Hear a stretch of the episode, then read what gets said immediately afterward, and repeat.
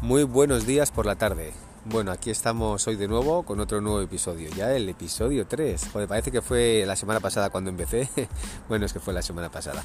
Vale, le estamos dando un poquito de caña esta semana con la tontería de, del concurso, de los concursos, pero me parece que voy a empezar a hacerlo uno semanal porque si no, no va a haber ni tiempo ni ganas de que me escuchéis. Bueno, di que son episodios muy cortitos y se pueden hacer a menos. La verdad que lo he estado pensando, lo he estado pensando. No sé si es mejor que os haga un episodio de 10-15 minutos a la semana o igual es mejor cada día, cada dos días, episodios cortitos de un par de minutos.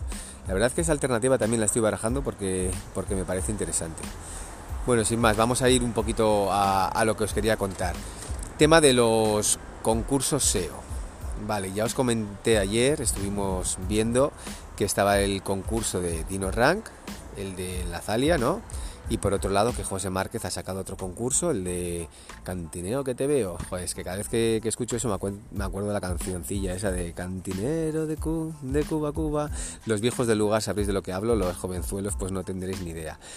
Vale, quería comentar más que nada el tema de las de las reglas, las normas sobre los concursos de SEO. Se ha criticado bastante el concurso de, de Dean Romero de que podías entrar con blogs de autoridad, que eso no era justo, que, que, cualquier persona que tuviese un blog muy potente lo iba a ganar y el que no tuviese que no podría. Y luego ha salido el de José Márquez, que las normas es siempre, o sea, siempre las normas son que tienes que ganar con un dominio tuyo y que sea un dominio de nuevo, o sea, que no esté registrado antes ni nada la gente dice, Buah, esto es mucho mejor, porque desde esta forma no pueden entrar los enlaces de autoridad. Es una gilipollez auténtica, o sea, es mentira.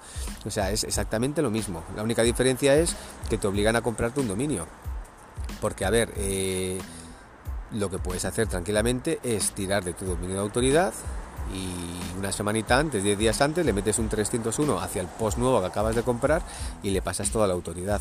O sea que esa premisa es una mierda, vamos, para que lo sepáis. Y bueno, es que el tema de, dices, joder, pues no se podrían hacer 301. También lo piensas, es muy difícil hacer un concurso que sea equitativo.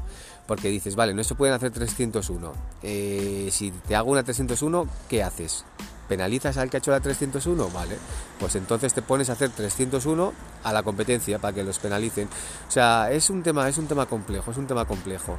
Bueno, sin más quería daros mi punto de vista y nada, mañana seguimos hablando un poquito de truquitos, a ver si empiezo con los truquitos, que es que estoy paseando ahora y no estoy con el ordenador y entonces no os puedo contar cosas que voy viendo, pero hay, hay cosas interesantes, como por ejemplo un enlace que he visto por ahí por Amazon de un tal Posonte que me ha hecho bastante gracia. Así que nada, mañana volvemos con más fuerza. Venga, un abrazo.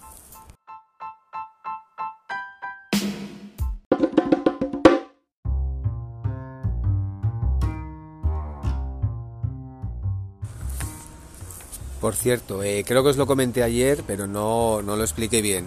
Estoy grabando este podcast con Anchor.